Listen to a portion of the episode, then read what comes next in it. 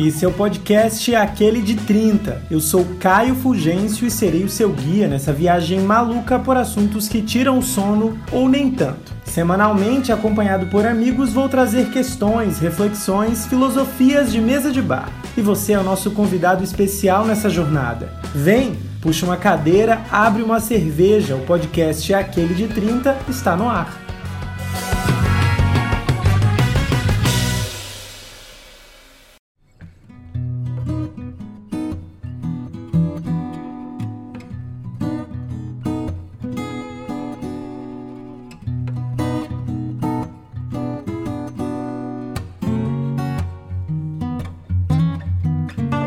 Aquele de 30 no ar e hoje o episódio está importante, ou melhor, está necessário. E eu vou te explicar o motivo. Bom, como vocês sabem, né, aquele de 30, eu nasci em 1930, 39 é ótimo, 1989, eu tenho 31 anos. E por isso eu cresci nos anos 90, né? Eu cresci assistindo o show da Xuxa, eu curti ali o Sabadão Sertanejo e eu me diverti o quê? Com a banheira do Gugu. Eu sou da fase da banheira do Gugu que sempre tinha ali um peito saltando do biquíni ao vivo no domingo à tarde com a família toda reunida na sala. E tudo bem.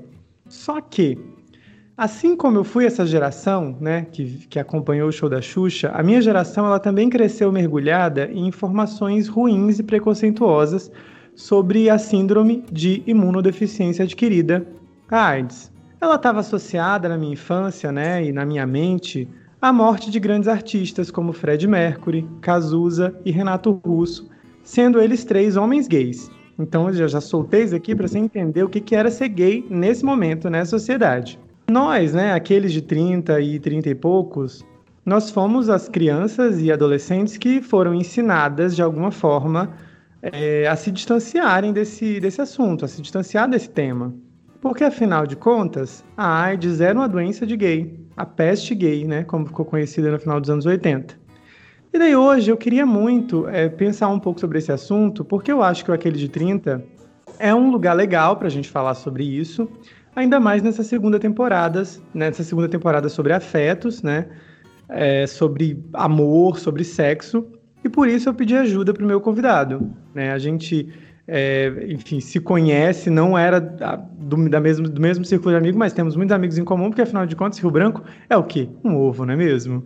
E o Brasil é um ovo, você imagina Rio Branco. Mas vamos lá, deixa eu apresentar ele. Se eu tiver errado alguma coisa na minha pesquisa, por favor, me corrija. Pode ele é deixar. é acriano de Rio Branco, mas mora em São Paulo. É médico formado pela Universidade Federal do Acre, especializado em infectologia pelo Instituto Emílio Ribas, na cidade de São Paulo, uma das instituições públicas mais antigas e importantes do Brasil, e é mestrando em saúde coletiva na Faculdade de Ciências Médicas da Santa Casa de São Paulo. Tudo isso enquanto usa as redes sociais para falar sobre HIV, para falar sobre AIDS e também para falar de política e sobre raça. Quer dizer, estamos muito em casa, que é basicamente o que a gente faz aqui no podcast, tirando a parte do HIV. E eu estava sentindo muita falta de ter um episódio sobre isso, por isso que eu convidei ele, Gemerson Pinheiro. Seja muito bem-vindo ao Aquele de 30. Muito obrigado, Caio. É um prazer estar aqui podendo contribuir um pouco, trazer, falar do meu dia a dia, né? Falar do não não só do que do, do com que eu trabalho, mas falar um pouco do que eu vivencio, né, do que eu observo no meu dia a dia, é, tentar trazer informação para as pessoas, né, como você bem disse, a HIV/AIDS e outras infecções sexualmente transmissíveis são muito estigmatizadas, né, são muito uh, vistas por uma ótica, às vezes conservadora, moral, enfim, e trazer às vezes da informação, falar disso de uma forma um pouco mais leve, um pouco mais descontraída, um pouco menos biomédica, digamos assim, é importante e é essencial. E adoro o seu podcast, é um prazer estar podendo participar e contribuir. Ah, que maravilha. Então vamos lá, vou já começar aqui de cara, que é, eu, o coitado do Jameson é, chegou do trabalho correndo para entrar aqui, gente. Então vamos valorizar essa, essa hora do médico, porque eu sei como é difícil. É, não tá fácil, ainda mais em tempos pandêmicos, né? E na infectologia, então. Mas... Exatamente. Tá ótimo, vamos lá. Ó, preparando esse roteiro, eu me dei conta que, apesar de ler matérias, né, volta e meia, ler matérias sobre o assunto, eu, eu não sabia direito. É, isso me deu até um pouco de vergonha. Porque o que acontece? Eu tenho a impressão que eu não arquivei num lugar, em um lugar só na minha cabeça o conteúdo que eu leio sobre isso. Porque às vezes surge uma matéria, a gente dá uma olhada ali rápida no dia a dia, depois passa adiante e vai embora. E sempre é aquela coisa assim, nossa, mas eu já ouvi falar disso. Mas não me pergunta a fundo, porque eu não vou saber explicar direito, sabe? E eu não tô falando só de mim, eu tô falando do meu círculo de amigos que vai além de jornalistas. São assuntos que a gente não fala no dia a dia. E assim, ao contrário, obviamente, né, do que associavam na minha época, na minha infância, a gente sabe que HIV e AIDS não são a mesma coisa, e tudo bem, isso daí a gente já, a gente já parte a partir daqui, né? Mas no decorrer do tempo, eu sei que muitas outras distinções e avanços ocorreram desde essa minha versão infantil lá em Mossoró, no Rio Grande do Norte, um lugar extremamente conservador, muito parecido com Rio Branco, acho que tem ali suas similaridades. É, inclusive, o lance, como você mesmo falou no, no, no início da sua fala, dos termos, né? Doenças sexualmente transmissíveis, DST, que foi como a gente ouviu a vida toda, e até hoje em dia, de vez em quando, você esbarra com alguém falando desse jeito, e para infecções sexualmente transmissíveis, ISTs. E eu queria começar perguntando para você, assim, o que, que é essa mudança linguística na prática? Né? Na tentativa, né, quem sabe, de modificar um imaginário social construído completamente por causa da desinformação, né? Qual que é a importância de se usar termos corretos e de repensar esses termos no dia a dia? Muito legal essa pergunta, Caio, porque eu acho que as mudanças, tanto nos termos, né, na realidade, a mudança nos termos, no uso dos termos, acompanham a mudança da sociedade como um todo, né? E o HIV e a AIDS como um todo, também acompanharam essas mudanças, né, que vêm acontecendo desde o final da década de 80, na verdade, desde a década de 80 como um todo, e chegando aqui onde a gente está. É, é claro que se fosse depender apenas né, do, dos médicos e dos profissionais da saúde como um todo, talvez essas mudanças fossem um pouco mais lentas, né? Talvez elas não fossem tão completas ou não abraçassem é, as pessoas como elas precisam abraçar. Eu acho que as mudanças, né, tanto no, na forma de lidar, tanto na forma como falar, de dar nome às coisas, partiu muito dos próprios movimentos sociais, né, da, dos movimentos lá na década de 80 chamado movimento gay, que foi quem fez com que é, se estudasse mais sobre HIV/AIDS, que é, medidas de saúde pública fossem tomadas, que termos lá naquele começo já fossem é, abandonados ou menos utilizados, que alertaram que era uma doença que não afetava só homens que fazem sexo com homens e outros gays, mas outras populações que faziam sexo também poderiam ser acometidas. Então, essa é uma espécie de desconstrução contínua, eu diria a gente não, não, não é esgotável, provavelmente pode ser que daqui a 20, 30 anos a gente enxergue que esses termos que a gente utiliza hoje em dia também não são os mais apropriados, mas é uma tentativa de, de dar o nome correto para as coisas, mas também de tentar a, reduzir um pouco o estigma que sempre foi colocado dentro de, né, de algumas coisas, como por exemplo, Lá no começo de tudo, como você também falou, a, a AIDS, né, recebeu vários nomes.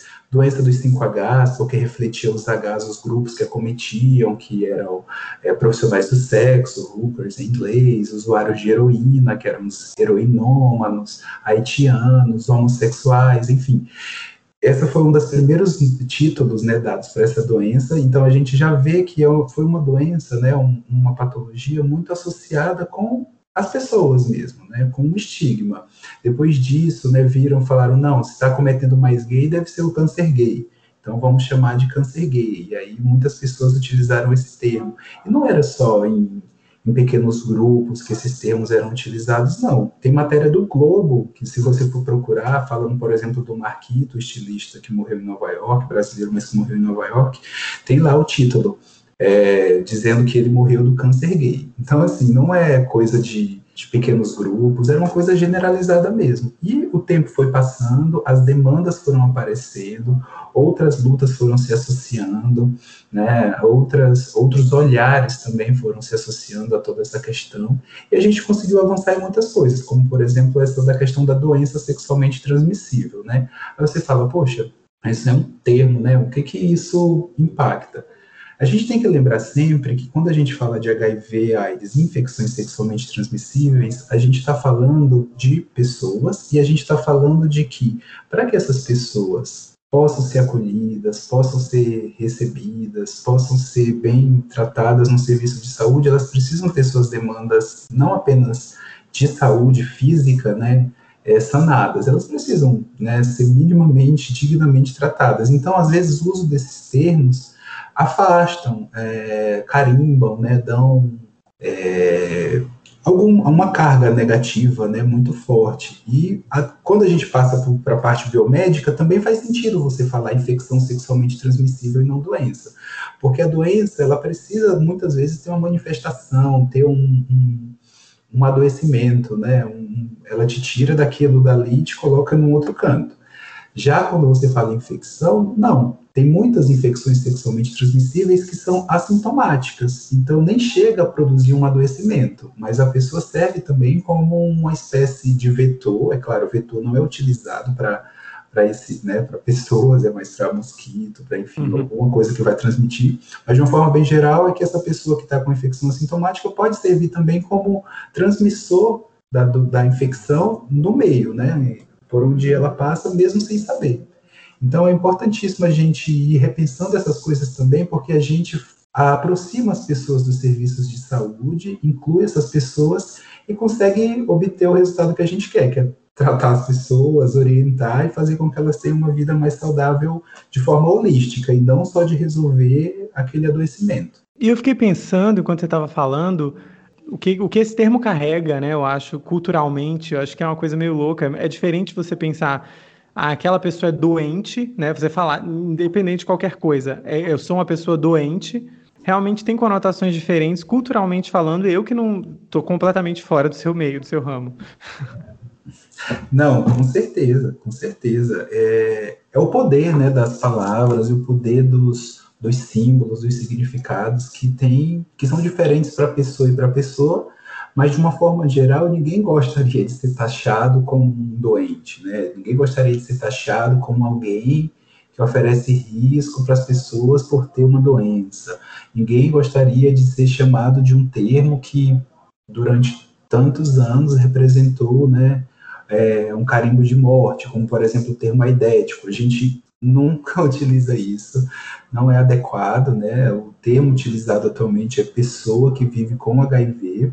É, então, assim, são pequenas coisas, mas que vão se somando a outras pequenas coisas, entre aspas, que geram resultados, né? Que geram uh, retenção, vinculação dessas pessoas nos serviços de saúde de uma forma geral. Gente, assim, eu tava, quando eu estava pesquisando sobre isso, eu vi que o Programa Conjunto das Nações Unidas, né, sobre HIV/AIDS, a UNAIDS, divulgou no final de 2020 o índice de estigma em relação às pessoas vivendo com HIV/AIDS, que foi, né, um levantamento feito em sete capitais brasileiras. E daí o índice mostrou, só para quem está ouvindo entender um pouco esse cenário, que 64% das pessoas entrevistadas já sofreram algum tipo de discriminação. Só na cidade de São Paulo, 80% dos que responderam à entrevista relataram dificuldades para contar às pessoas sobre o diagnóstico. Então, a gente faz, faz sentido esse lance de você pensar as nomenclaturas e o estigma envolto disso tudo. Como esse podcast é um podcast que, apesar de ser uma entrevista, eu não posso perder a oportunidade de me de expor alguma coisa na minha vida, porque é isso, aquele de 30 é uma extensão das coisas que acontecem na minha vida. Eu, eu lendo essa pesquisa da Unides, eu, eu lembrei de, de uma vez que eu fiquei com um menino que antes da gente se encontrar, né, a gente já vinha conversando há um tempo, e antes da gente se encontrar pela primeira vez, ele me disse que vivia com HIV. É, e daí foi, foi interessante essa experiência na minha vida, porque eu fazia terapia na época, eu estava bem no início de um processo terapêutico, e eu levei para minha terapia para entender se isso era uma questão para mim, né? Se já que eu nunca tinha vivenciado e a gente foi, eu junto com a minha terapeuta, a gente foi entender o que que eu senti na hora que eu que ele me disse isso. Foi a primeira vez que eu que eu, né? Enfim, pelo menos assim abertamente, né? Porque é, no final das contas não tem como exatamente saber quando já que a gente já que esse assunto ainda é um tabu na nossa sociedade a gente não fala abertamente sobre isso. E na, na hora eu entendi que não era uma questão porque na hora não me rolou uma preocupação. E eu sou uma pessoa paranoica eu sou uma pessoa noiada com tudo na minha vida. E assim eu tinha muito tesão nele eu estava apaixonado. Só que é, no, no, curto período que a gente ficou junto, eu não, é, é não, eu não sei exatamente se por causa disso ou por causa dos meus tabus. Quem ouve podcast sabe que eu venho da igreja evangélica e eu tinha. Isso aconteceu, esse caso aconteceu há mais de dois anos. Então eu tinha muita questão em relação ao sexo, mas eu não transei com ele com penetração. E é, depois de um tempo, né, depois que ele foi embora, eu sofri feito um condenado, porque ele não me quis, eu acho que isso pegou, obviamente, é, na, na vida dele, né? Eu não, eu não tinha noção no quanto, o quanto que talvez não transar com penetração, e eu provavelmente que achava que, que que essa não era uma questão, não falei abertamente com ele sobre isso, eu não sei o quanto que isso já tinha definido as relações afetivas dele. Então, assim, que a gente chega na relação com bagagens, né? E, independente do, do, de qualquer coisa, a gente chega cheio de traumas e a gente tenta viver da melhor forma possível as nossas relações. Eu, enfim, não rolou o sexo com penetração, ele, ele foi embora, eu não sei exatamente como é que realmente tocou nele, se isso já tinha sido uma questão em outra relação e, e, pelas coisas que eu já li, já ouvi, com certeza, é, com certeza não, obviamente, mas provavelmente já tenha sido alguma questão em alguma relação. A, a gente se conheceu por aplicativo e eu só vim entender essa minha dificuldade depois. O quanto que eu achava que eu estava, apesar de apaixonado por ele, apesar do meu corpo mostrar o, o, o tesão que eu estava sentindo por ele, é, o, o, quanto que eu achava que estava preparado, mas na verdade não estava. E, e, daí, assim, você que trabalha diretamente com isso, aquele, né, que conta uma história super trágica, eu não me orgulho, esse é inclusive um quadro daqui do podcast e eu já estou soltando, mas eu, eu também entendo que a gente vai até onde a nossa compreensão pode ir e, e na hora eu não, não, não sabia, não, não soube, né? eu não soube nem que era por causa disso, eu, até hoje eu não sei. Mas daí assim, você trabalha com isso, com pessoas que vivem com HIV, eu queria que você falasse é, se existe alguma. Estou tentando formular essa pergunta para não ficar idiota. Aqueles... se existe alguma coisa que a gente, enquanto sociedade, precise entender urgentemente, sabe? Por exemplo, é, já faz uns anos que eu estudo sobre raça. Eu sei que você também estuda sobre isso. É, e tem certas coisas que eu não tenho mais paciência para explicar, sabe? Assim, tipo, se chega um amigo, se tem um amigo na roda branco e ele vem perguntar, de, vem falar de qualquer assunto que ele poderia ter dado um Google, eu não explico mais. Eu sou a pessoa que não, eu não tenho mais paciência para explicar determinadas coisas. Eu não vou explicar porque que o problema lá do BBB, do cabelo do menino, era um problema. Eu, eu não, sabe assim, eu não entro mais nessa arena porque, tipo assim, ah, gente, tem mais o que fazer. Vamos, né? E eu queria saber, muito me colocando nesse lugar de alguém que não entende do assunto, se existe alguma coisa que a gente precisa, que tipo assim, meu, já deu, sabe? Assim, cara, a gente, porra, velho, vai jogar no Google assim, bem, porra, não dá mais. não, eu sei. saber o que, que você acha assim disso. Se existe alguma coisa que, porra, você tá careca já de falar, sabe? Assim, quando você vai falar sobre esse assunto com alguém. Ah, bem, eu penso em algumas coisas que eu estaria careca de, de comentar, de conversar e de compartilhar com pacientes, mas eu acho que a principal delas é, é o que eu vou falar no final. Vou primeiro fazer uma introdução para explicar ah. o que realmente é, essa questão que você comentou do seu caso, né, compartilhou, é, é uma realidade é, bem presente. E muitas vezes essa realidade ela é definidora do futuro é, da pessoa que vive com HIV. Porque muitas vezes, eu, eu vou trazer um exemplo agora da minha prática clínica, é, de como esse, esse, estigma e essa, esse não entendimento de uma forma geral, né, esse medo, eu vou usar a palavra medo, que eu acho que deve ser um pouco, um pouco sobre isso. É, e esse medo gera na pessoa que vive com HIV. Há umas duas semanas eu atendi é, uma paciente travesti, profissional de sexo, que vive com HIV há mais ou menos uns seis anos, que está num relacionamento com um garoto de programa. Eles estão ficando mais sérios, já estão praticamente casados, um relacionamento assim de quase um ano. E durante todo esse período de um ano, em nenhum momento ela falou para ele que vivia com HIV. uh, e não só não falou, como ela escondia de todas as formas. Então, a medicação ela tinha que guardar escondida dele, ela tinha que toda vez que saia de casa colocar a medicação na mochila, na bolsa e sair de casa com essa medicação para que ele não visse. E isso fazia com que ela não tomasse a medicação de forma adequada muitas vezes, não ou encontrasse uma oportunidade, né, de tomar medicação distante dele. Só que não parou por aí, né? Esse, esse medo dele não passou, não parou por aí, só duvidar, né? E querer saber se ela tinha ou não HIV. Ele foi um pouco além. Pressionava ela, né? Falando, olha, é, você é garota de programa, eu também sou, tá aqui meu teste, mostrava teste negativo de HIV para ela, dele, falando, tá aqui meu teste, eu quero ver um teste seu também, para que a gente já transa sem camisinha, mas eu quero, né? É, ter certeza de que eu não estou exposto a nada, não sei o que, não sei o que. Isso foi mexendo na cabeça dela de tal, de uma forma tão grande que ela falou, não, preciso dar uma resposta para ele, né? Então ela foi lá na SE, que é o local assim que tem de tudo um pouco, e conseguiu uh, falsificar um exame, um teste de HIV, como se fosse negativo dela, pagou 500 reais, dinheiro que ela nem tinha para isso, e obteve esse teste, né? Como negativo, e ela disse que depois disso foi como se um peso saísse das costas dela. E ela me contando isso assim, na maior tranquilidade, né? e aí eu falei, eu falei, olha, vamos lá. É, existem várias coisas que o seu namorado barra marido precisa saber para continuar lidando com você, digamos assim. O primeiro é uma que é o que eu acho que todo mundo deveria saber, e aí respondendo a sua pergunta, é que as pessoas que fazem tratamento para HIV e têm carga viral indetectável, ou seja, não tem vírus na corrente sanguínea por mais de seis meses, essas pessoas não transmitem o HIV. Mesmo que você mantenha relações sexuais sem preservativo com essas pessoas, anais, vaginal, oral, qualquer tipo de relação sexual, não transmite. Eu acho que isso é a informação mais importante que a gente tem que ter, que é o famoso indetectável é igual a intransmissível. Isso já está há algum tempo rolando na mídia, né, de uma forma geral. Isso já, no, no, entre os profissionais da saúde, as pessoas já conhecem muito bem, mas eu acho que para a comunidade em geral, para as pessoas em geral, essa informação ainda não chegou. É, tanto que eu atendi um outro paciente, né, que me falou que quando eu conversei para ele, expliquei isso, falei que indetectável era igual a intransmissível, que ele já era indetectável, então ele não ia mais transmitir para a esposa dele, por exemplo. Ele chorou na minha frente de felicidade, dizendo: Doutor, o meu sonho é ter, é ter um filho.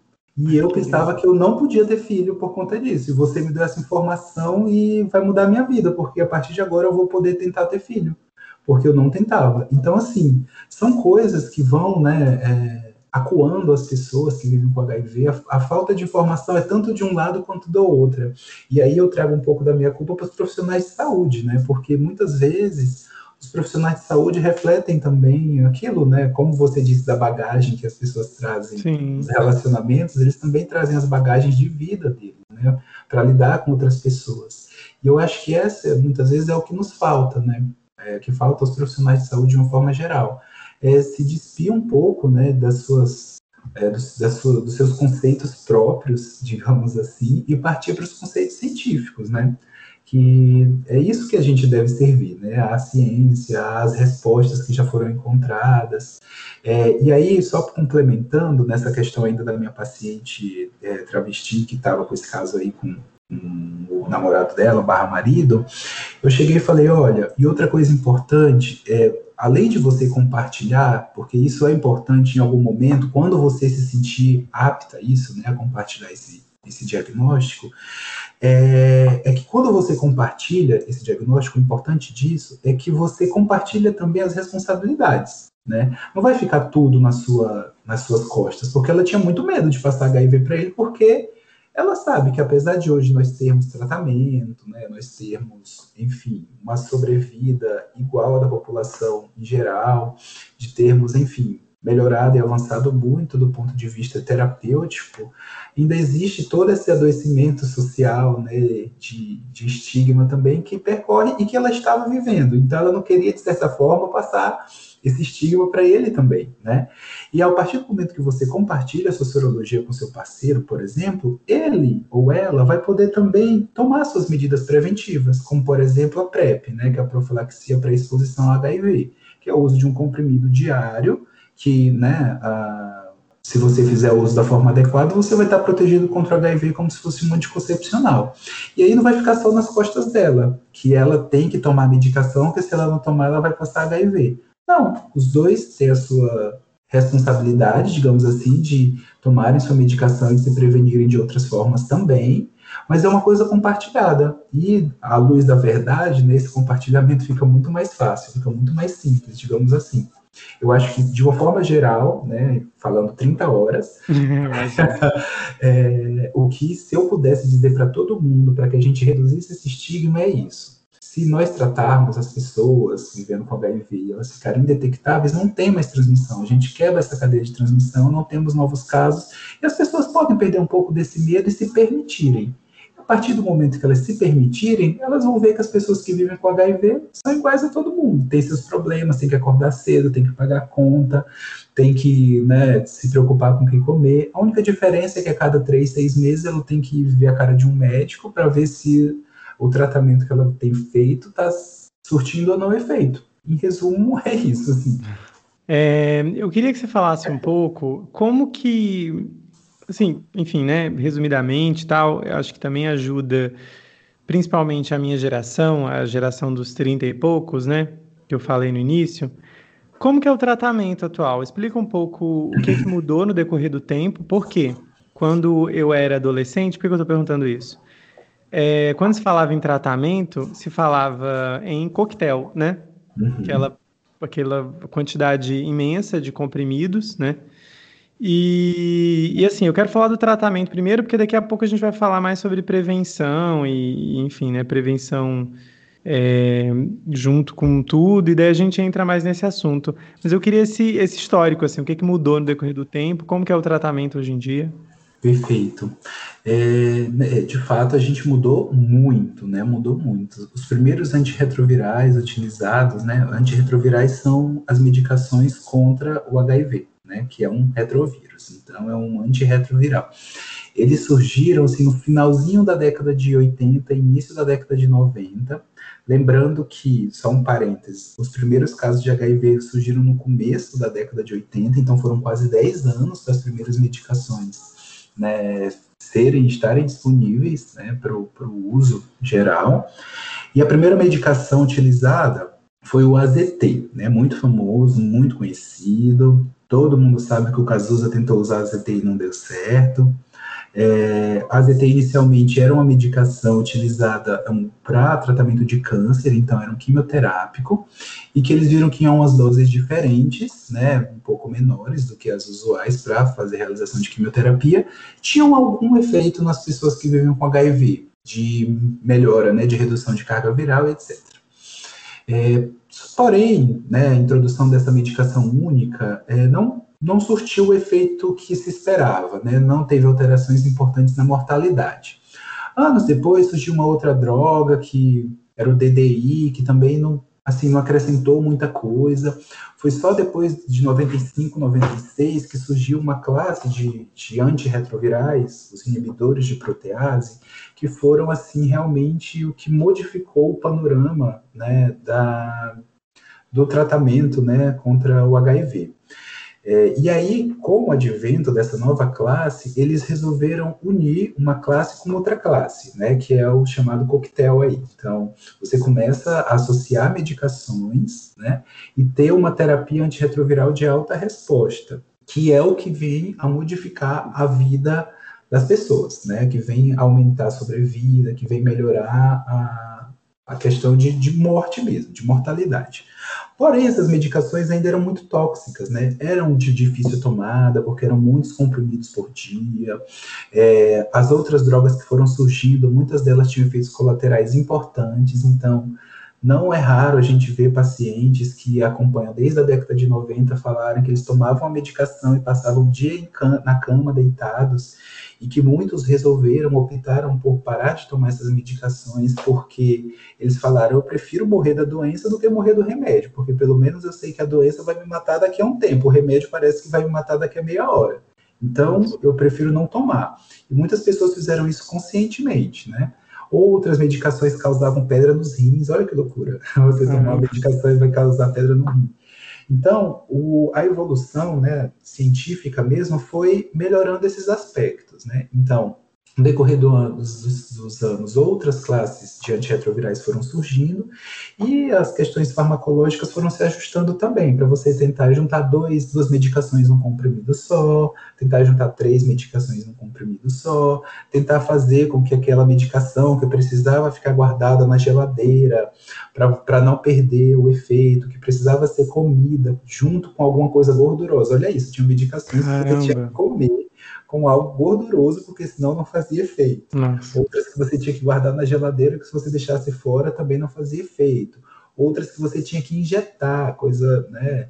É, é, de, de, de, injetar mesmo. Você tinha uma agulha, a seringa e tinha lá que injetar. Então, as coisas foram se modificando, foram se adaptando e foram chegando no que a gente tem hoje, é um tratamento super seguro, um tratamento com poucos efeitos colaterais, os efeitos colaterais que a gente tem atualmente são muito é, relativos né, ao início do uso, né, com sintomas gastrointestinais, um pouco de náusea, um pouco de vômito. Alguns pacientes relatam também diarreia, mas essas coisas são normalmente autolimitadas. Né? Então, depois de duas, três semanas, o organismo se acostuma, digamos assim, com a medicação e esses sintomas melhoram. É, algumas medicações a longo prazo, elas têm efeitos colaterais também. A gente tem uma medicação muito conhecida no tratamento contra o HIV, que é o tenofovir, que é uma medicação que, por exemplo, ela reduz a massa óssea e pode gerar alterações renais.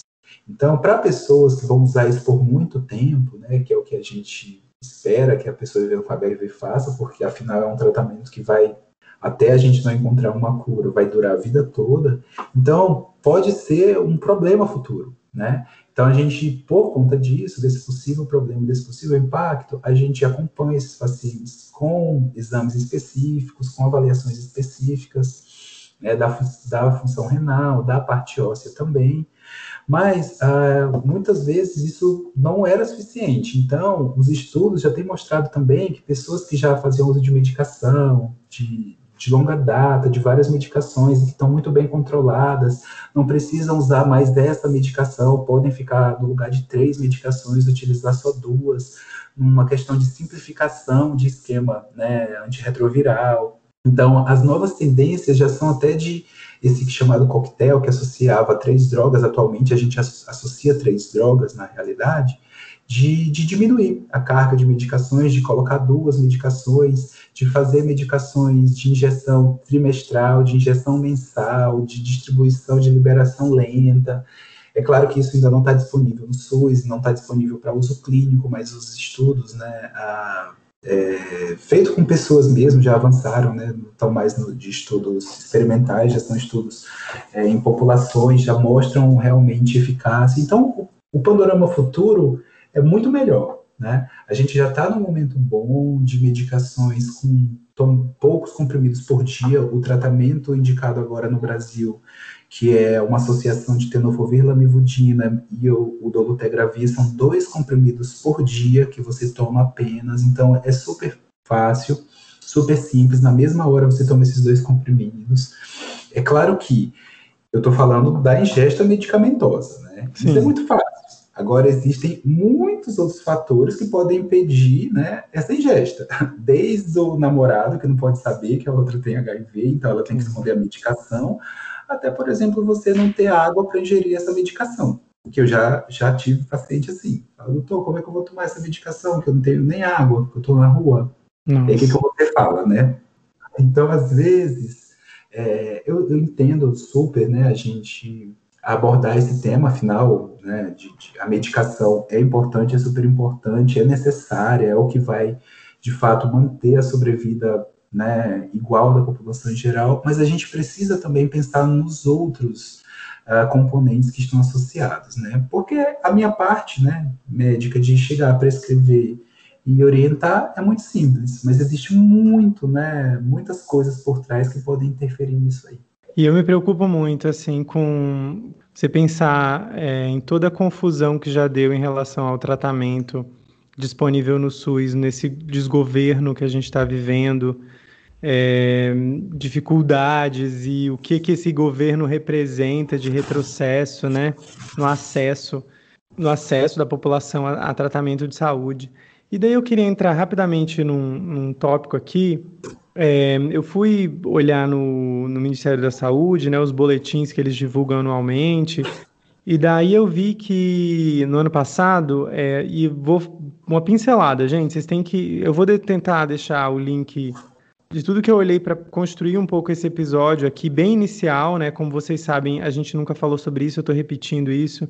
E daí eu estava lendo esse, esse levantamento do Ministério da Saúde divulgado no ano passado, que mostrou que uma média de. que o Brasil tem uma média de 39 mil casos de AIDS nos últimos cinco anos, havendo uma redução anual, é, é importante que se diga, regiões sul e sudeste encabeçam as regiões do, do Brasil.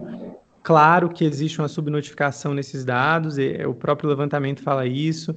Os homens é, são a maioria, quando se fala em faixa etária, né, a maior concentração é na faixa etária dos 25 aos 39 anos, que é a nossa faixa etária aqui no podcast. É por isso que eu fiz questão de trazer esse tema aqui nessa temporada, antes dessa temporada acabar. É, quando se fala em mortalidade, não é surpresa, né? Você que ouve aqui o nosso podcast, você deve imaginar que a população preta é a população que mais morre, né? Correspondendo a 61,7% das mortes é, notificadas em 2019, e as mulheres negras, né, que são a base, a gente sabe disso, a gente já falou sobre isso aqui no, no podcast, são as mais atingidas. E daí, é, eu queria saber, eu, eu, fiquei lendo e fiquei pensando, e eu, eu também pesquisei sobre você, eu vi uma entrevista que você deu no, no YouTube, assisti ela inteira, porque eu sou essa pessoa que fica, quando vai chamar alguém, fica obcecado pesquisando a vida da pessoa. E é tão legal, né, isso? Porque a gente é tão jovem, mas daí se joga no, no, no Google, a gente encontra um monte de coisa sobre todo mundo. Isso é maravilhoso. Nossa geração tem esse, esse, essa sorte e esse azar também, né? Exatamente. e daí, assim, eu sei que seu trabalho, eu sei que você defende isso, eu sei que você defende o SUS, o seu trabalho está diretamente relacionado aos grupos é, de maior vulnerabilidade social. É, eu queria saber que análise que você faz disso tudo, sabe? Para onde que nós estamos caminhando? O que é que. Às vezes eu, eu olho assim, eu, é porque você está completamente nisso, é o seu dia a dia. E como mais uma vez repetindo, né? Que eu vou ficar, você é essa pessoa que vai ficar se repetindo. No meu grupo de amigos, a gente. Não, eu não lembro da, de quando que a gente falou sobre isso. A gente fala desse assunto quando a gente vai indicar uma série, ou vai indicar um filme, que é sempre uma série e um filme dos anos 80 né, que é que criou-se é, uma estética, né, anos 80, as roupas, as músicas. Então, todos os filmes que eu lembro desse assunto nesse momento foram todos filmes de época e séries de época, que eu amo, eu consumo esse conteúdo, mas são recortes muito específicos, né? E daí pensando nesses dados e pensando na realidade brasileira, pensando no seu dia a dia, que eu acho que é isso que, que, que mais você traz aqui para gente, é, é para onde que nós estamos caminhando, assim, o que, que, avanços que você vê, que retrocessos você vê, o que que representa, por exemplo, é, esse governo que a gente está vivendo na tua área, sabe? É, enfim, faz uma análise disso tudo. Eu acho que a gente vai ter que fazer um podcast específico só sobre isso, né? Mas eu vou tentar ser bem conciso, assim, bem, vou tentar ver se eu consigo. Mas vamos lá.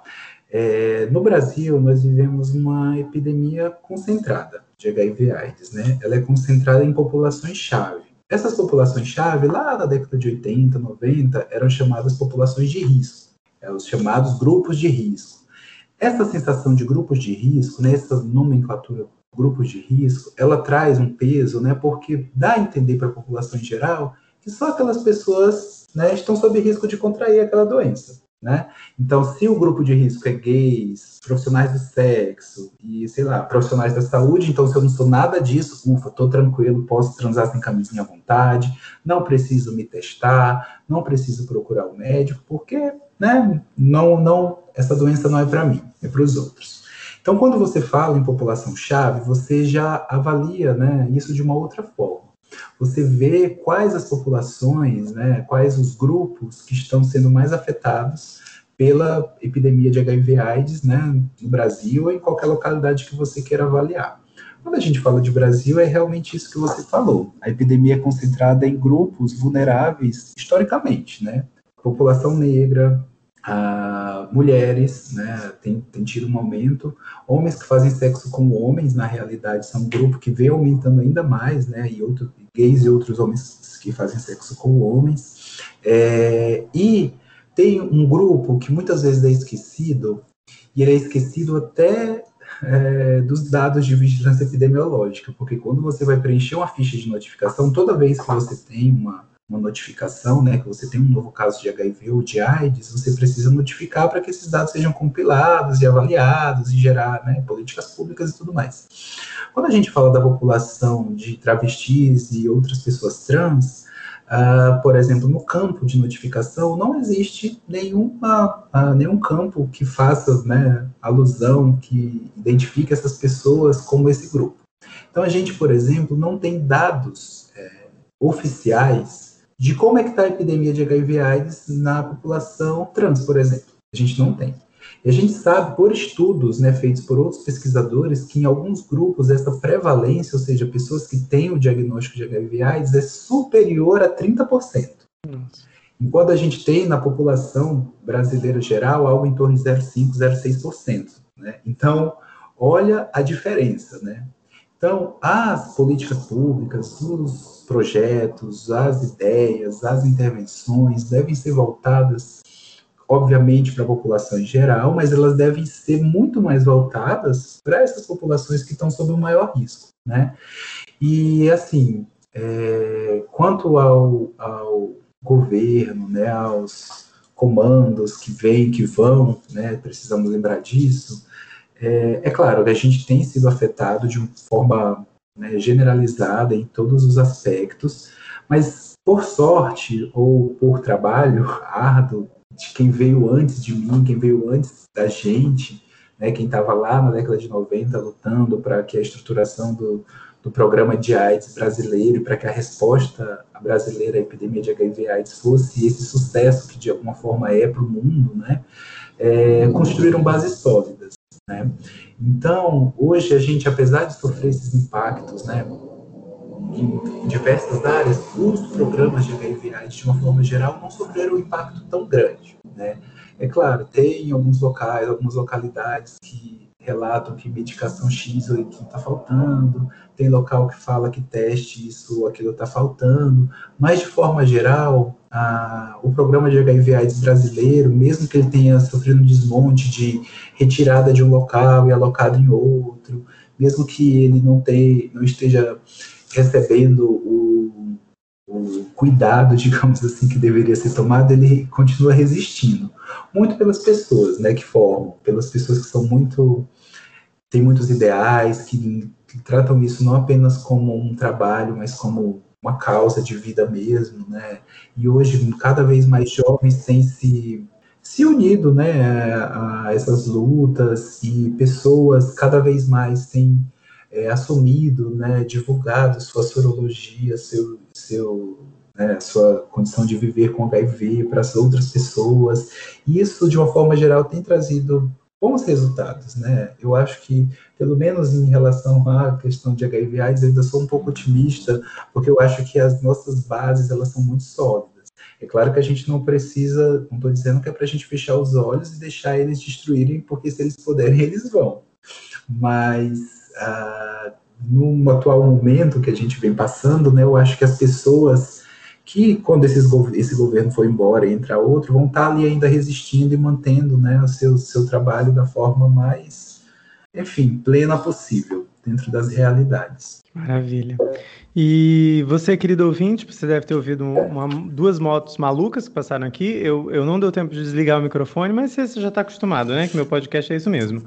E, assim, é, entrando aqui no, no lance da prevenção, assim, para a gente tocar esse barco. Daqui a pouco faz uma hora de gravação e eu tô fazendo de tudo para não prender o coitado do médico que passou o dia inteiro trabalhando.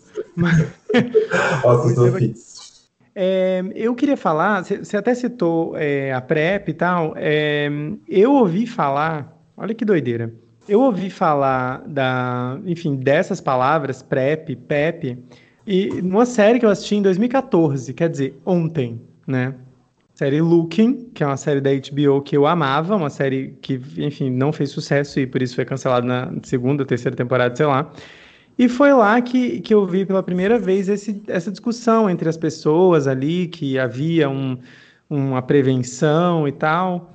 É, e eu queria que você explicasse essas duas coisas, porque se eu ouvi em 2014, eu não sei, né? Se os meus amigos todos ali que cresceram comigo ouviram também em 2014, depois ou antes, ou se nunca ouviram. E eu queria que você explicasse é, o que, que, são essas coisas, o, é, por que, que se chama é, de prevenção combinada? Por que, que existe essa expressão? Eu queria que você falasse sobre isso. Muito legal essa pergunta, porque eu acho que mais do que gostar de trabalhar com HIV, com pessoas vivendo com HIV, pessoas, né, enfim, nessa situação, é, eu gosto muito de trabalhar com prevenção. Eu acho que é o que, de fato, né, vai melhorar desfechos, vai evitar adoecimentos e tudo mais. Né? É, atualmente eu trabalho num projeto de PrEP é, em adolescentes de 15 a 19 anos. Né? É um projeto demonstrativo feito é uma parceria da Faculdade de Medicina da USP com o pessoal da Fiotec, então funciona em alguns estados, e tenta avaliar se a PrEP, que daqui a pouco eu vou explicar o que, que é, é eficiente e eficaz também para os adolescentes. Atualmente a gente só pode prescrever PrEP no sistema de saúde para pessoas acima de 18 anos. Como a gente tem uma epidemia concentrada e que também está nas pessoas jovens, é, trazer outras tecnologias preventivas né, para idades mais precoces é de suma importância. Mas falando exatamente de PrEP, PEP e prevenção combinada, é, a, a questão da prevenção combinada nasceu muito da insuficiência do preservativo como um método preventivo, né? A gente sabe, né, na década de 90, uh, essa questão do uso do preservativo foi uma coisa muito né, recorrentemente abordada, né? É, feito inúmeras propagandas, até hoje a gente vê né, muita propaganda relacionada ao preservativo, mas não houve em nenhum local uma mudança importante em questão de transmissão, incidência, prevalência de HIV/AIDS na população como um todo. Porque é, não é um método 100% para início de conversa, né? Você, a camisinha pode rasgar, pode estourar, pode a pessoa pode não ter ela no momento, pode não gostar de usar, porque também é uma opção da pessoa, pode, enfim, inúmeros motivos para não utilizar a camisinha e ficar exposta ao HIV e outras infecções sexualmente transmissíveis. Então, o conceito de prevenção combinada surgiu um pouco dessa insuficiência da camisinha em prestar esse, essa defesa, digamos assim. O que, que seria prevenção combinada? Prevenção combinada é você combinar mais de um método preventivo para se prevenir de HIV/AIDS e de outras infecções sexualmente transmissíveis. E, além de ser combinada nesse sentido, ela é combinada porque é combinada entre o profissional da saúde e o paciente que está ali na frente. Porque você vai pegar inúmeras opções é, de, de, de, prevenção ao HIV e a infecções sexualmente transmissíveis e vai ver qual se adequa mais ou menos àquela pessoa. E vai conversar com ela para entender, tentar né, mostrar quais são as vantagens e desvantagens de cada método, tentar encaixar na realidade daquela pessoa e tentar oferecer para ela né, possibilidade de prevenção superior, né, porque como a gente sabe que nenhum método preventivo é 100%, se você associa dois métodos, é melhor do que se você utilizar só um. Então a ideia da prevenção combinada é essa. E dentro da prevenção combinada tem inúmeras intervenções, intervenções biomédicas, intervenções estruturais, mas de uma forma geral a gente tem algumas opções que podem ser utilizadas. o preservativo interno e externo é uma opção, lembrando que o preservativo masculino e feminino está em desuso, né? A gente também não utiliza mais esse termo Bom porque saber isso. preservativo não tem gênero, né? Ele pode ser utilizado por qualquer pessoa, então o nome certo é interno e externo. É, além dos preservativos com método de barreira, a gente tem a PEP, que é a profilaxia pós-exposição a HIV. Temos a PrEP, que é a profilaxia pré-exposição a HIV, e entre algumas outras questões também nessa mandala da prevenção para a gente gerar uma prevenção combinada, que seria testagem de HIV, AIDS e outras ISTs com alguma, né, é, com algum intervalo, tratamento como prevenção, porque a gente sabe que as pessoas que vivem com HIV que se tratam, elas não transmitem o HIV, é, é, pré-natal e redução da transmissão vertical, né, a transmissão de mãe para filho durante o parto, enfim, são várias tecnologias que a gente pode unir para tentar reduzir né, a transmissão tanto de infecções sexualmente transmissíveis quanto de HIV. Passando especificamente para PEP e PrEP, vamos falar um pouco delas, é, que são as mais conhecidas dentro de todas essa lei do preservativo, né? É a mais conhecida da, da prevenção combinada.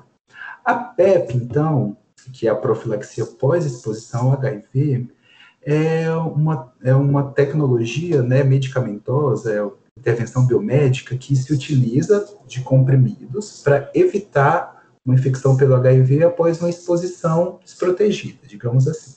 Então vamos supor que você foi lá, transou com um boy, estava até com camisinha e tudo, mas aconteceu que a camisinha estourou e acabou gozando dentro, não sei o que e tal. Aí você fala, putz, ferrou agora, né? Não tenho nada para fazer, porque é só esperar agora, daqui a alguns meses, fazer o teste para saber se eu tenho HIV ou não, porque, né, já foi. Não é bem assim. A PEP é justamente para esses casos, né? Quando você tem uma exposição sexual, ou ela pode ser até na realidade uma exposição ocupacional, né? Um profissional da saúde que está lá fazendo algum procedimento se fura com alguém, mas aqui a gente está falando do sexo como um todo. Então, após a exposição sexual, você tem até 72 horas, ou seja, três dias após essa exposição, para iniciar o uso de dois comprimidos por dia por 28 dias. Você fazendo essa, esse essa profilaxia, as chances de você contrair HIV são quase zero, né, caso você tenha se exposto. Então, é uma informação importante que muita gente desconhece, né? Acha que, ah, não, trazer sem camisinha acabou, né? A camisinha rompeu, já era, agora eu tenho que esperar para ver o que acontece, e não é bem assim.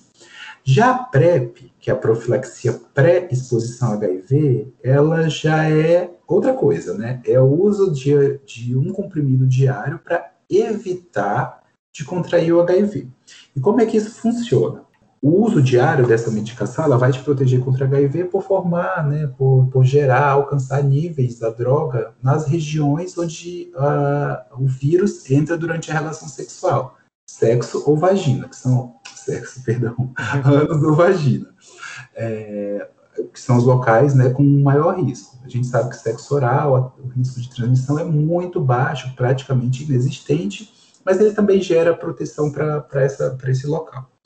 Então, quando você utiliza um comprimido por dia, né, da, da PrEP, é, você precisa contar alguns dias específicos. Por exemplo, se você quer manter uma relação sexual via anal, você tem que contar sete dias do uso, pelo menos, para se considerar protegido. E quando você quer manter uma relação sexual via vaginal, você tem que contar pelo menos 20 dias do uso ininterrupto para você se considerar protegido contra o HIV. E aí você mantém esse uso diário e toda vez que você se expor sem preservativo, ou estava com preservativo e o preservativo rompeu, você vai estar protegido contra a infecção pelo HIV. É, os estudos, todos os estudos mostraram que esse método é um ótimo método preventivo, mas ele só é um método preventivo ótimo se ele for utilizado da forma adequada. Então, os estudos que mostraram que não teve né, benefício, digamos assim, do uso da PrEP, é, notou-se que as pessoas né, não estavam utilizando da forma adequada, ou seja, não estavam utilizando todos os dias a medicação da forma como ela deveria ser tomada. Então, a gente sempre reforça para os pacientes que é um método preventivo muito bom, mas que ele deve ser tomado da forma adequada. Porque senão, se você não tem uma boa adesão, se você não é uma pessoa que consegue se organizar para parar um momento do seu dia e tomar um comprimido, essa tecnologia preventiva não é para você. Por isso que é uma tecnologia preventiva, é, é, a gente chama de prevenção combinada, né? Porque nós temos que combinar e entender a quem serve uma ou outra tecnologia. No SUS, atualmente, a gente não pode é, é prescrever PrEP para todas as pessoas. A gente se restringe a alguns grupos, que são os grupos mais afetados pela epidemia de HIV/AIDS. Então, só pode usar no SUS atualmente PrEP homens que fazem sexo com homens, é, travestis e transexuais, profissionais do sexo e casais sorodiferentes, ou seja, onde numa relação uma pessoa tem HIV e a outra não. Ah, eu não me enquadro nesse grupo, mas eu quero fazer uso de PrEP porque eu adorei essa ideia, não conhecia e acho que é para mim. Você pode, vai ter que comprar no caso, porque ela também está disponível para venda. Mas a gente não orienta que você vá lá na farmácia e compre, porque não é simples assim, né? É interessante que você faça um acompanhamento, que você faça um segmento, porque essas medicações, é importante lembrar sempre, é uma medicação, é um remédio, né? Então, também tem, pode ter efeitos colaterais e que precisam ser checados com alguma regularidade. Além disso, os testes de HIV também devem ser feitos com frequência, porque a gente está falando do uso de uma medicação, e que não é uma mesma medicação que você trata o HIV. Então, se em algum momento você teve alguma falha e acabou contraindo o HIV e fica utilizando aquela medicação como se fosse uma subdose, pode acabar gerando resistências do vírus, né? É, e você futuramente ter alguns problemas por conta disso. Então, assim, de uma forma geral, você precisa não só utilizar a medicação comprimido por dia, mas seguir num atendimento, né, no acompanhamento médico, para que você possa ver possíveis efeitos colaterais associados à medicação. São raros e poucos, mas existem. E também de, dessa questão de testagem, de aconselhamento, de orientação acerca de outras tecnologias preventivas que podem ser associadas. Cara, que olha, gente, que aula. Te contar, viu? É, eu quero te fazer uma pergunta, já puxando esse gancho. É disponível no SUS em. Eu não sei se você sabe, né? Se, é, ou se, enfim, só em São Paulo, enfim, se funciona da mesma forma. Deve ter um protocolo, obviamente, em toda unidade de saúde ou tem um lugar específico que normalmente que a pessoa tem que procurar na cidade? Como é que, como é, que é isso? Legal, pergunta boa. A PEP, ela está disponível em todo serviço de urgência e emergência, porque é uma urgência, né? Afinal, você precisa de 72 horas iniciar aquela medicação para evitar a infecção pelo HIV. Então, teoricamente, todo serviço de urgência e emergência pode e deve dispor dessa medicação para os seus usuários. Já a PrEP, ela é ela não está em toda a unidade básica de saúde, ela está apenas em serviços especializados, né, que a gente chama de SAIs, ou centros de testagem e aconselhamento, que são de fácil acesso, inclusive no site do Ministério da Saúde mesmo, você encontra né, os locais que dispensam PrEP, por exemplo. Infelizmente, é, a gente tem uma demanda né, muito grande para poucos profissionais que fazem esse tipo de, de atendimento. Então, algumas vezes a gente é, ouve as pessoas falarem que as filas são muito grandes, que às vezes elas vão procurar agendamento e não conseguem. Mas assim, eu falo para não desistirem, porque a gente precisa manter essa demanda alta para que a gente aqui desse outro lado fique falando, gente, precisamos abrir mais ambulatório, precisamos né, colocar mais gente para atender PrEP, precisamos colocar mais gente para para liberar medicação, para seguir essas pessoas, porque olha aí, elas estão querendo, elas estão precisando, elas, né, é um direito delas. Então, em alguns locais pode ser mais difícil do que outros, em São Paulo não é tão difícil, em alguns locais também, né, em alguns centros é mais difícil do que em outros centros, mas de uma forma geral é uma coisa tranquila. Já no Brasil como um todo, né, a gente tem vários Brasis, diversos Brasis, Sim. inclusive tem locais até onde próprios infectologistas não confiam na PrEP, porque infelizmente existe esse grupo. É isso, né? E aí, Ué, tem, alguém... A gente viu, a pandemia mostrou que teve médico que, que falou mal da vacina, né? Então. Exato. Então, assim, então tem locais que você vai chegar e falar, olha, quero usar PrEP. O infectologista vai falar, não, PrEP? Deus me livre, isso daí é um lixo, isso não sei o que, você tem que usar preservativo, tem que procurar um psicólogo, amigos meus que foram procurar infectologistas. Nossa. E vamos de Ministério isso. Público, né? então, assim, é, de uma forma geral, está disponível, está acessível, né? Mas tem essas nuances aí que às vezes interferem. Ai, olha, eu tô tão feliz. É, mas vamos lá, para a última pergunta aqui, para a gente é, se encaminhar para o final. Eu queria, é, como a gente tem falado muito aqui é, de alto amor, de autocuidado, e também levando em consideração o, o, lugar de, o meu lugar de privilégio, né? De uma pessoa que, enfim, trabalha, que tem um salário, que eu tenho, eu tenho água para tomar um, um, um, medicamento, né? É, eu queria que você falasse nesse sentido, assim, quando você falou sobre epidemia e sobre os números em jovens, eu, eu acho também que é um ponto importante e talvez caberia até um outro episódio a gente falar talvez de, de crises geracionais. Eu acho que a minha geração ela cresceu com um déficit de, de entender essas coisas e de é, saber direito, saber corretamente essas coisas. E às vezes eu fico pensando se talvez a geração mais nova é, tenha, como já cresceu sem esse, sem esses exemplos que eu falei no início do episódio, sabe, exemplos de artistas famosos que morreram tragicamente, tão jovens e tão é, no auge. Eu fico pensando se não tem talvez um, uma crisezinha geracional, assim, sabe? Uma galera mais jovem que perdeu um pouco essas referências e em casa os pais não tinham mais medo disso e talvez não nem não criaram com medo que eu fui criado, entendeu?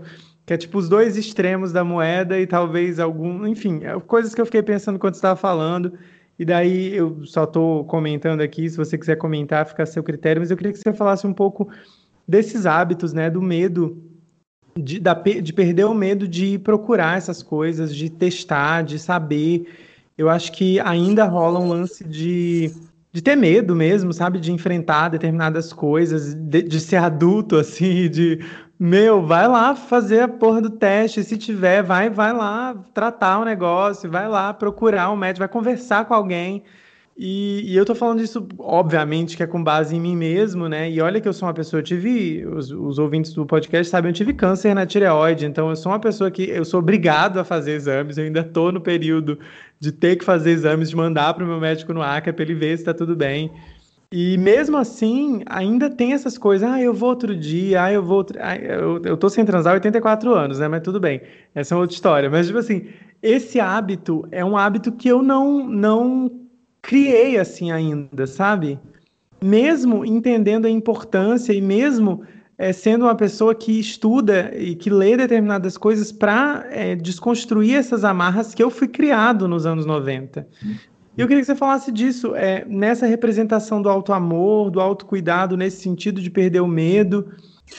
É, eu acho que o principal de tudo é informação, né? Eu acho que falta, falta muita informação falta informação de, na verdade, não diria nem falta informação, acho que falta informação de qualidade, né? Falta informação que a gente possa confiar, que a gente possa olhar e falar, gente, é isso, né? Realmente, não, não é esse bicho de sete cabeças. Nossa, gente, tem tratamento para sífilis? Gente, eu não sabia, eu pensei que pegava sífilis e ficava a vida toda. Então, ah, eu acho que se eu tiver um, um dia e precisar tratar, então é menos ruim do que, né, eu ficar com isso para a vida toda.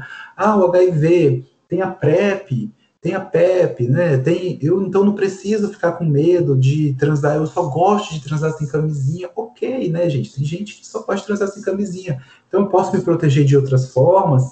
Nossa, gente, não conhecia. Então eu acho que informação é a chave para a gente perder os medos, para a gente procurar ajuda, procurar se testar. Eu vou deixar uma pergunta aí, né, para os ouvintes quando foi a última vez que vocês se testaram, né, para infecções sexualmente transmissíveis e HIV? Né? Faz muito tempo. Se eu disser para vocês que a recomendação é que esse teste seja feito de, a cada três a seis meses, vocês vão estar tá dentro, de, vão estar tá seguindo a risca essa recomendação? Eu não vou nem não. responder, eu não vou nem responder, tá? Pois é, porque é, é, tão importante você se testar, porque a gente já comentou que tem algumas infecções que são assintomáticas, né, que você não vai ter sintoma algum e pode acabar passando para outras pessoas até sem querer mesmo, né? Não é, a gente não está falando aqui daqueles clubes do carimbo, aquela coisa né, que a mídia adora. Não, a gente está falando de relação mesmo com seu namorado, com sua namorada, com a sua parceira, parceiro, parceiro sexual, enfim, que às vezes você está oferecendo algum certo, algum grau, algum dano, né, para essa parceria que você tanto gosta e nem sabe. Então é, é, importante né, fazer isso, ver se você é suscetível a alguma doença, fazer a vacina, se essa vacina estiver disponível, vacina da hepatite B, vacina da hepatite A. Hepatite B não é conversado, mas é, é uma doença que pode ser tão ou mais grave que o HIV, pode gerar câncer de fígado, pode gerar cirrose hepática, destruição do fígado, enfim, são tantas coisas que às vezes a gente não tem acesso, né, que, que não nos falam, que quando falam, falam de uma forma às vezes impositiva e que gera o um medo, né? Esse medo que afasta e não o medo que vai fazer você se preocupar e procurar atendimento, que eu acho que a única saída de fato é a informação. Se as pessoas soubessem, né, que talvez o tratamento do HIV estivesse muito mais simples, né, hoje do que daqueles meus pacientes que na década de 90 precisavam ficar deitados o dia todo depois que tomavam seus 16 comprimidos por dia e que hoje são apenas dois comprimidos, talvez esse medo também reduzisse, né? Talvez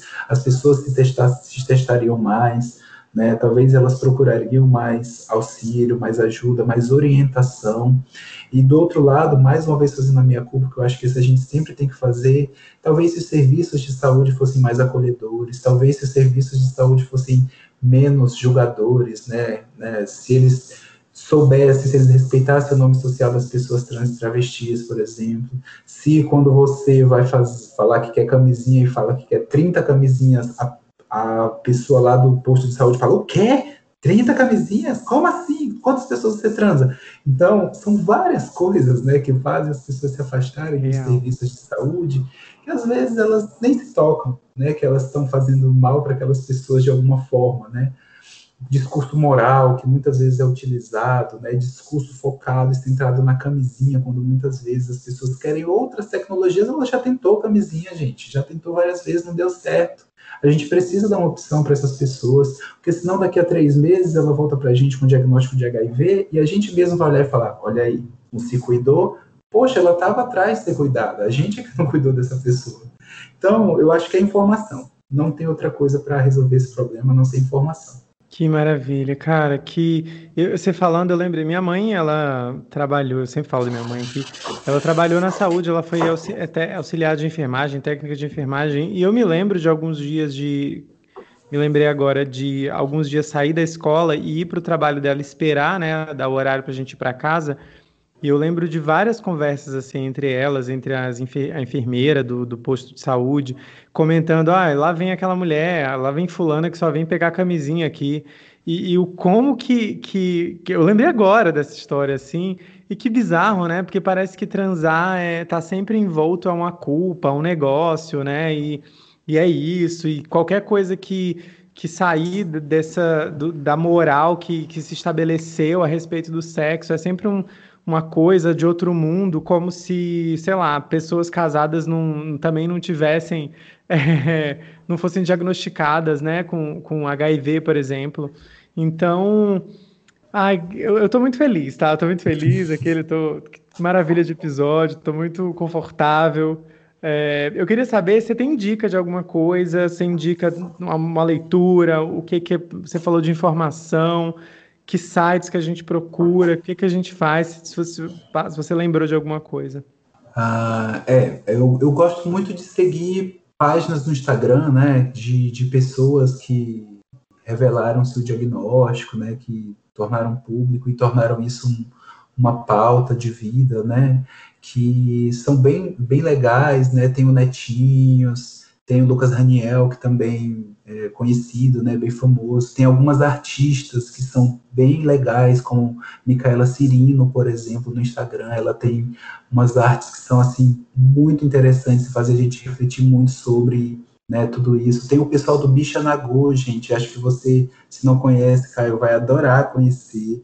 É um festival, né, que, que é um festival contínuo, digamos assim, de prevenção e informação em HIV, AIDS e outras infecções sexualmente transmissíveis, feito somente por pessoas pretas, que, que traz né, essa informação de forma mais lúdica, de forma mais importante, associado também à cultura, a lazer, a outras formas, né, não apenas a medicalização dos corpos, mas essas outras né, é, nuances, digamos assim, que a gente também precisa né, levar em consideração.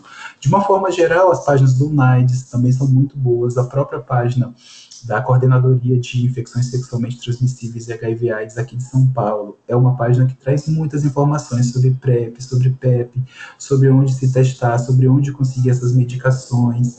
E os sites né, do Ministério da Saúde é, com essas informações de locais, né, de, de centros de testagem e aconselhamento, para que as pessoas possam buscar PEP, PrEP e outras tecnologias preventivas a depender das suas demandas também seriam as minhas dicas de hoje.